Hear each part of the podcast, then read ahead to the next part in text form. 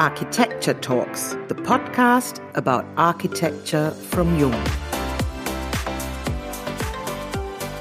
What makes people happy? When we think about the future of our cities, we have to admit that it is no longer about iconographic architecture, but rather about the social responsibility of architects and urban planners. What makes a sustainable environment and how can spaces be developed from urban space to private retreat so that it becomes better for the people who use it? How do we bring human scale back into the city? And what design tricks do we use to get people to get involved? In today's episode, we talk about what makes people happy and how architecture can influence people and society with our guest, Benedetta Tagliabue from architecture firm Miralles Tagliabue EMBT. We are Diane and Katrina from Jung. Benedetta is director of the international architecture studio Miralles Tagliabue EMBT, founded in 1994 together with Enric Miralles. The studio is based in Barcelona and since 2010 also in Shanghai. Her work received several awards and recently she joined the jury of the Pritzker Prize. Hello and welcome to our Jung Architecture Talks podcast. Nice to have you with us today, Benedetta. Very happy to be here. Thank you. Your office designs and builds worldwide. Your work on a wide range of projects for small design objects to large public spaces, from high rise buildings to railway station. Tell us something about your office and the approach to projects or to the design process. Well, uh, what you said that our office uh, designs from cities to all kind of public buildings to small interiors. This is something that we do because we we like it. No, it's uh, it's less boring. No, if you specialize in something, then you always do a kind of thing. But we are we have a tradition in Spain and Italy to be architects because we love designing. We love designing a better environment. So we we have this kind of mission, and we love this idea that everything can be better, and that with design, with architecture, we can make the life of everybody a little better. so we are trying that all the time, and happier. yeah, this this is a point. No? that makes us think of something Winston Churchill said. He said, We shape our buildings, thereafter they shape us. What do you think about this statement? It's fantastic, no, that a politician like Churchill said something like that. I believe it. I, I think the influence of architecture in our lives is uh, so strong and we don't really realize it because it's uh, it's really something which is going underneath. No, we don't realize the strength of the environment on our way of behaving, of our character. But I really think architecture can do so much on society, can really influence. And of course, what we are trying is to influence in a very positive way. So, what you have said until now, know that how can uh, build environment make people happier. This is, um, in fact, what we are now involved with. Something of the of the things we are we are more focusing in our studio. If we look at your projects, there are some terms that comes in our mind like color, form, but also identity and even poetry. So, what is important for you when we talk about atmosphere and space? You know, every time we make a project, we really try to understand, to understand the situation, and understanding is getting near. So, we are kind of liking what is the new side or what is the new request from the client.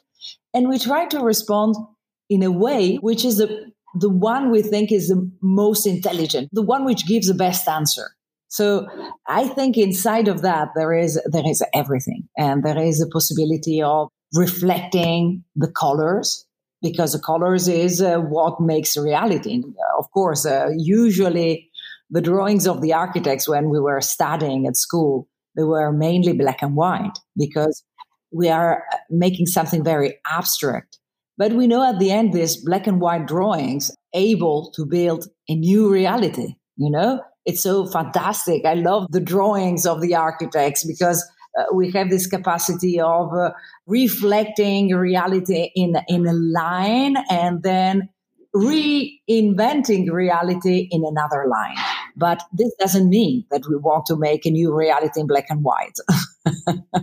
we would like to make a reality which is responding to life, and life is full of aspects. yeah, also watching an architect draw, it's not only what he draw, the result, but the step before that to watch him create is very interesting. You know, today I was very distracted because a friend of mine who was 96 died two days ago. And it was very surprising because the day before he died, an interview appeared on the newspaper. And it was very sweet because it, it was a beautiful interview and it was like uh, saying goodbye to everybody. No, his name was uh, Federico Correa, and he was saying that he he taught a lot during his life in in universities, but he never wanted to give students an architectural book, an architectural text. He said, "I didn't learn architecture from architectural books. I learned architecture from books, but books that I loved because." literature and poetry, I found life. And at the end, what we have to learn as architects is about life. so it, it was so beautiful. Benedetta, what influences beyond architecture determine your work? I don't know. I think I had an influence uh, maybe when I was very young, you know, I had this kind of curiosity towards reality. I, I thought reality was something I was um, so fascinated with, but I didn't know. And also, I had this idealism of thinking about a beautiful society that maybe could be done, building uh, small, beautiful houses that we could build together. I think this kind of desire, you know, a, a, kind of a childhood desire. You know, every children is wishing to build a little house. No, isn't it the, the, the strongest uh, uh, wish for a game? And I think this desire was the one that little by little brought me to say, okay, let's try and see what it could be becoming an architect. And it's, I think it's usually one of the first things kids are sketching. Like it's always heaven, house, and trees. It's like always this, these three pictures. It's incredible. I still have the, the strong feeling of wishing, oh, I would like now to start and build my own house. No? so, but I was drawing a lot when I was a child. I was drawing human beings. I was drawing women and men. so maybe maybe I had both things in. because with Lego bricks, we start with with the kids. We actually also build houses. You wouldn't have the idea as a kid to build an animal with Lego bricks, right? yeah. Oh, yeah, yeah. You can build animals with Lego bricks. Now, now the Lego bricks are telling us that you can build everything, also your own portrait you build human beings with the Lego bricks. yeah, yeah. Um, talking about the human beings, let's move to a very special project, the Fundación Kalida. Can you tell us just briefly why this is the project of your heart? It is a project of my heart now because it's so connected with our lives and with the life of so many people. And it's a beautiful idea, which is uh, also very simple to have a, a simple, small place next to a hospital where patients, especially cancer patients who are going through a treatment, can escape a little bit during a little while in the day and have a kind of a rest, a moment of peace. So I think this is a, a really beautiful theme so simple as it is. And it's making you thinking about what is it that makes people happier when you enter in a place which is open and which is in connection with nature and which is designed like a small house with a kitchen. And you start to ask yourself what it is in, in an architecture which makes you happier and people happier. So this is, I think, a very small project, but very, very big in ideas, which can really help us or can really help humanity to go towards a better built environment. How did the idea of the Maggie centers came about? You know, Maggie centers were invented in a way by Maggie, a lady called Maggie Keswick.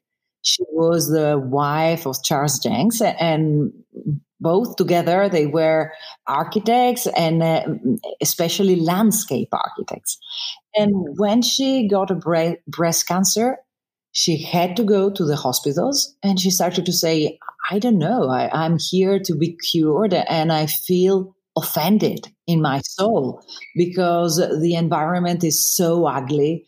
I feel treated as a number. I don't feel my individuality, which is my strength.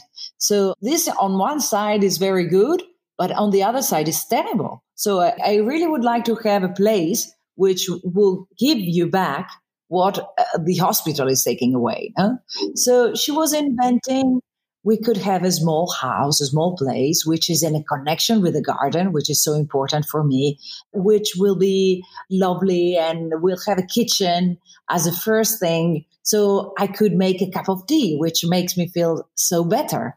And this simple idea became a reality. Then she fought very many years uh, against cancer. And when she died, her husband and the nurse who was looking after her, they started this project and they made it become real. So Charles Jencks and Laura Lee, they became the president and the director of the Maggie Center project. And it's so beautiful, no? It's still the name of Maggie and it is the idea of a woman. mm-hmm. Mm-hmm. yeah. And there are beautiful projects like uh, in many countries, no? Yes, because uh, let's say beauty and this integration of beautiful architecture with beautiful landscape was something which was the life of Maggie Keswick and Charles Jencks. And they had around them friends who had the same attitude. And their friends were like Frank Gehry, Richard Rogers, Norman Foster, Zaha Hadid. And so they started with their friends who were the best architects in the world. And they were giving them this response and say, okay, we are giving our idea, our proposal for answering the, the desire of Maggie. No? So it's so beautiful that each one of them gave a kind of a help to Maggie. And this help is actually helping so many other patients in all UK. yeah, that's right. When we took a closer look at the project of the Fundació Kalida, we think it's worth mentioning that the interior and the exterior part merge seamlessly in this project. How is the building organized? Can you explain that a little closer? Yeah, when we had this Fundación Kalida, at the beginning it was nothing. It didn't have the name, it didn't have the place, it didn't have the, the budget, because it was only a group of women who went through breast cancer who would have liked to implement the same idea of the Maggie Center, which was working only in the UK. They wanted it in Barcelona. And they knew my story. My late husband died with a cancer a brain cancer. And actually, we went in Houston and we found a similar place next to the hospital in Houston. And it was so important. it was so important. So at the beginning, the building didn't have a shape because it didn't have a, place, it didn't have nothing. And little by little, at the beginning, we were saying, you know what, we would like to have a, very colorful place with beautiful handmade bricks. This was the beginning of the idea. And then the hospital Sant Pau appeared and they gave a piece of land to build the building.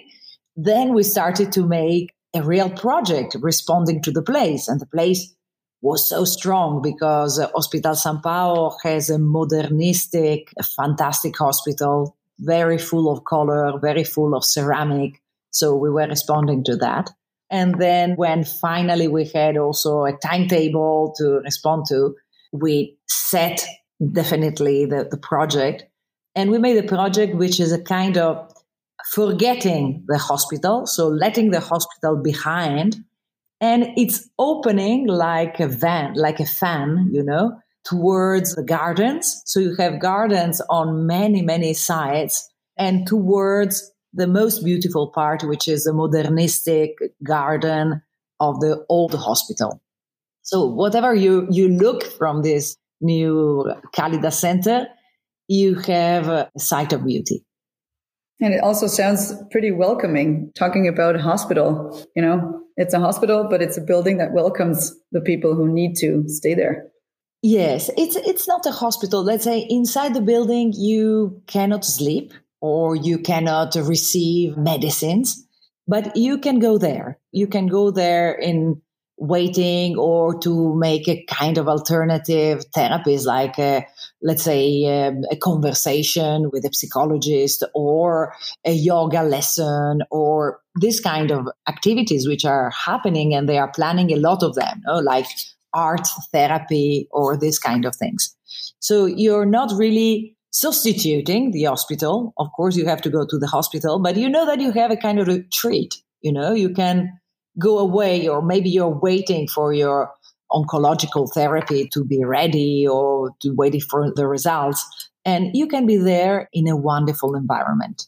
Yeah so you can actually hop into another environment for some time. Yeah yeah yeah I, I think these are all like very energetic and very sensual places it's more to just like gain some more energy for what is waiting for every patient? I think energy is so important because if you think, you know, what what is the real cure of the human body? Is you taking out the cure. Of course, you need some external secondary causes, which are the medicines, but at the end is you who have to react.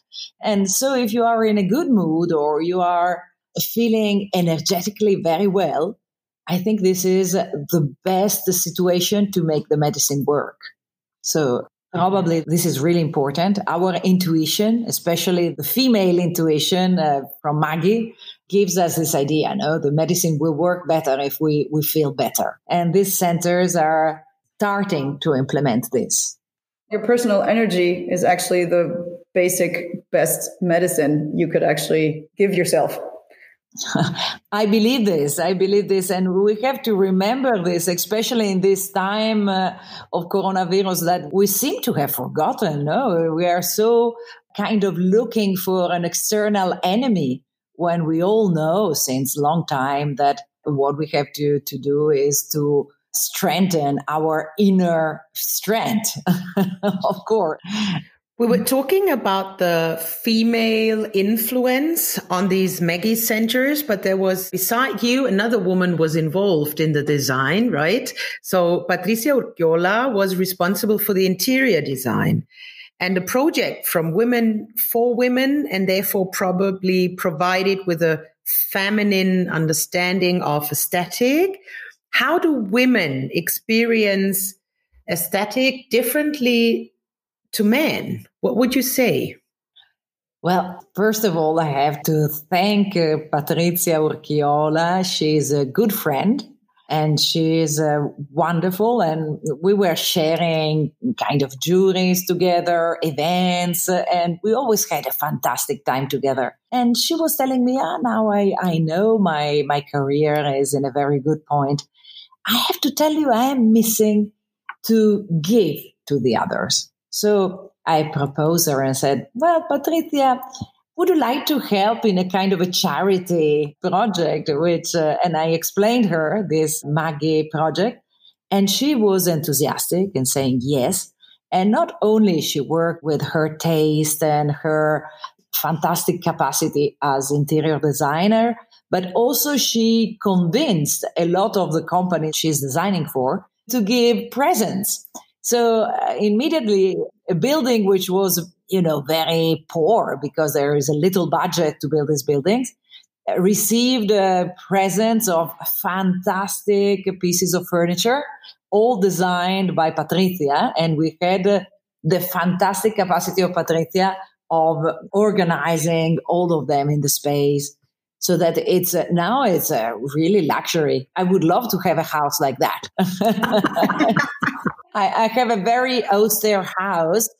First of all, because I'm an architect and the architect, we like to live in a difficult house, but, but also because we are kind of stingy. And then whatever we, we find in the market, we say, oh, I could have designed it myself. Of course, I could buy the sofa from someone else, but I can make a sofa by myself. And then you never do it. So you remain with no sofa. and I'm very happy. This didn't happen to the Kalida Center. So we have a lot of sofas and very soft chairs and beautiful carpets and everything is very cozy. Thanks to Patricia Urquiola. Yeah, also the organic shape of the building is kind of contrary to its application of material, right?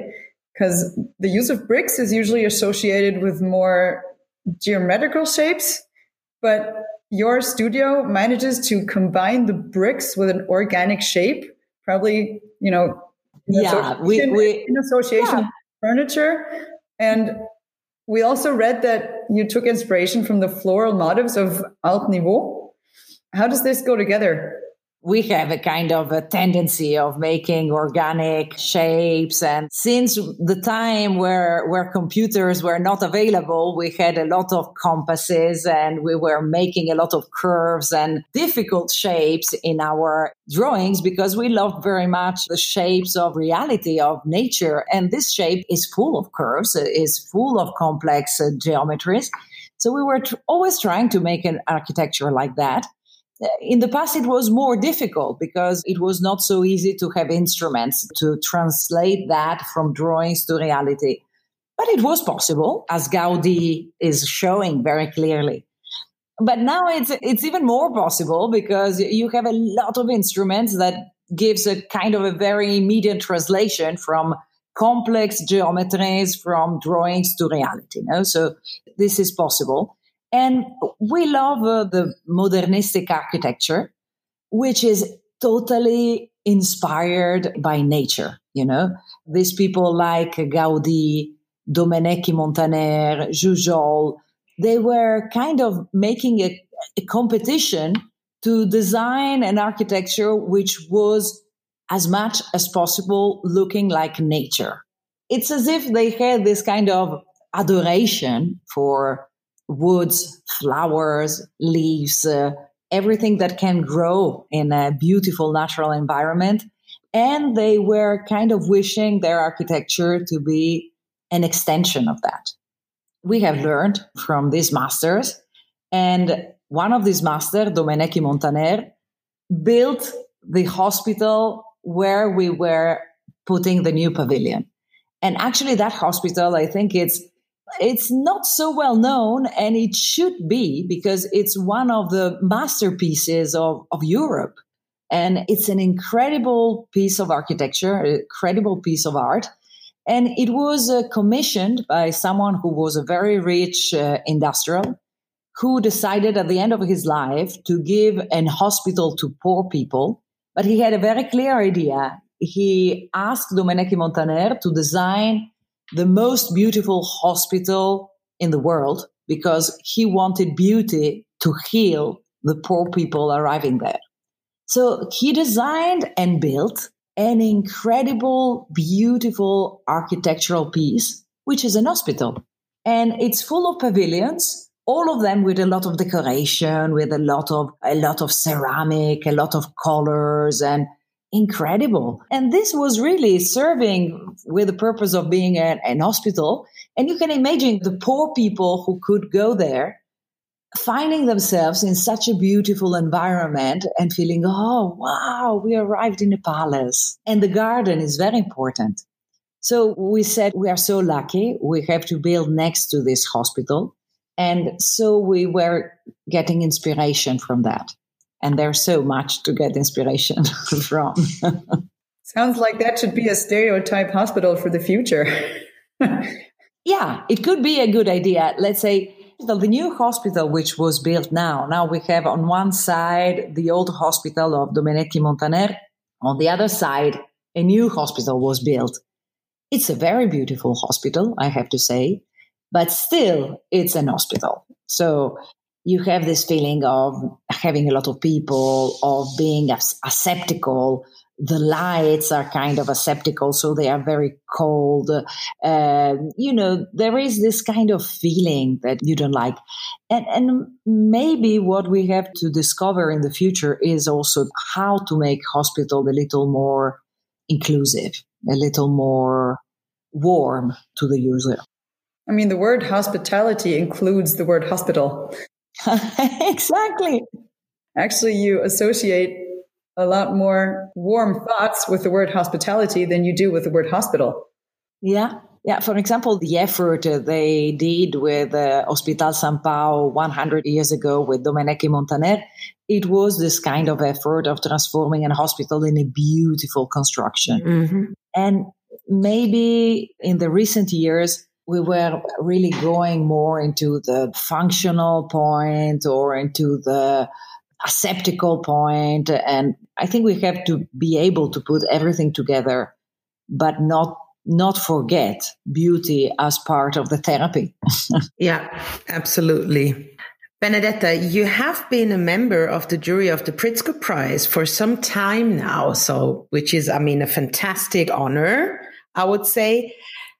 How does it feel for you being there, just like deciding about these fantastic architectural projects? And who else will surprise us in the upcoming future? I'm totally honored to have been a member of the jury Pritzker Prize for such a long time. Now, I, I think I will have to resign soon because, you know, it's like the guest who never goes away. no, but maybe it's just like as a jury member, you can't receive a Pritzker Prize on your own, you know? No, but I don't want it. I don't want it because if you want, if you're there wishing, oh, maybe they will give me the Pritzker Prize, then you become always angry when you don't receive it. I, I really don't think I want it. I don't think prizes are so important. And I shouldn't say that to the Pritzkers. we won't tell them. I won't tell them. I don't know. I think it's much better to have a kind of a try to to maintain your architecture your art as pure as possible and do it for other reasons than receiving a prize. And it's it's much better. I know so many architects who never received the pritzker prize and deserved it very much. You know there are many reasons why you're not uh, in a list. And for example here in barcelona in catalonia there were such fantastic architects. And some of them are kind of not known at all outside Spain, no? and also very little in Spain. And they were genius, like, for example, Coderch. And so there's no need uh, to receive a prize all the time. so I'm happy to be in the jury. And what I love about the jury is that you're surrounded by very intelligent people and I'm learning a lot and I never know who will be the next. And uh, we don't know. And this is nice to say. And that's it. We are just thinking and trying to do our best. And maybe we make a lot of injustice, but it's the price is not about justice. The price is about indicating a line. No, this is kind of saying uh, we like that. Maybe it's a very secondary thing, but we think that maybe this secondary thing could be important for humanity. No? So it's uh, it's more like that. How long have you actually been a member? I don't remember very well. I think seven years now. so mm, I have to resign. I have to resign. so we have to correct initiative sentence that you recently joined the jury. It's not recently, it has been longer. no, it's not recently. Because the jury in principle is not recently. No, it's not recent. And this jury, in principle, is a jury which is changing. I like very much. I think the Pritzker is full of fantastic rituals. And they little by little invented the rituals because, I mean, it's 40 years ago that they invented the prize. So one of the rituals is about the changing of the jury and also the composition of the jury. The jury usually is not only with architects, but also other people who can be laterally interested in architecture and who have uh, who introduce a different point of view.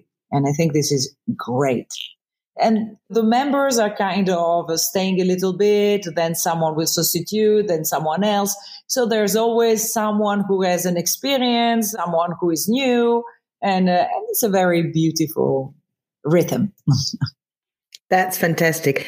Benedetta, if you could choose with whom you would have lunch tomorrow, who would it be? Very spontaneously. I love that question. Well, I, I, don't know. Can I choose among uh, people who are not here anymore in this world? Uh, or of course, of course, anybody, anyone you like. Maybe I would love to have lunch with Rick uh, again. But usually, when he was having lunch, uh, he was kind of uh, looking at television and saying, No, you're forbidden to look at television. And then he was mm, switching off television and then thinking about himself.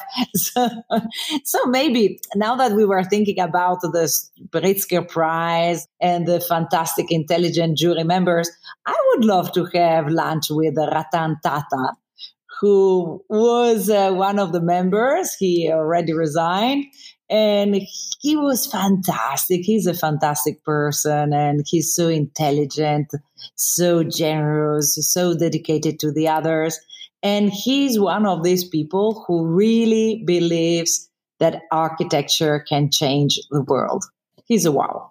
but he's in India now. We are not traveling anymore. So Maybe you should have a digital lunch somehow, you know, just like decide to cook together, everyone at his own space, and then like just have lunch together uh, through a digital way. You're right. You're right. I should organize things a little like that. Beautiful. Yeah. Concerning all this corona situation we are living in, what is your wish for our future? Of course, I, I wish that tomorrow we will wake up and say, "Ah, listen, this uh, this uh, thing is fantastic to make coronavirus being totally ineffective," and so we forget about it in 24 hours. Do you like my idea? We love it. Short term future, that's the best thing. exactly. we love it. Yeah, amazing wish. I mean, thank you so much for spending your time with us, Benedetta. It's always a pleasure to see you, to speak to you, to listen to you. We really appreciate it's an honor for us spending our lunchtime with you today. So Thank you, Diana and Katerina. This was wonderful to be together with you too and to have this lovely conversation. Great. Many thanks also to our listeners. If there are any topics or speakers you are especially interested in, then please let us know at architects at jung.de. We heartily invite you to the upcoming Jung Architecture Talks podcast. Look them up on jung.de slash architects and tune in.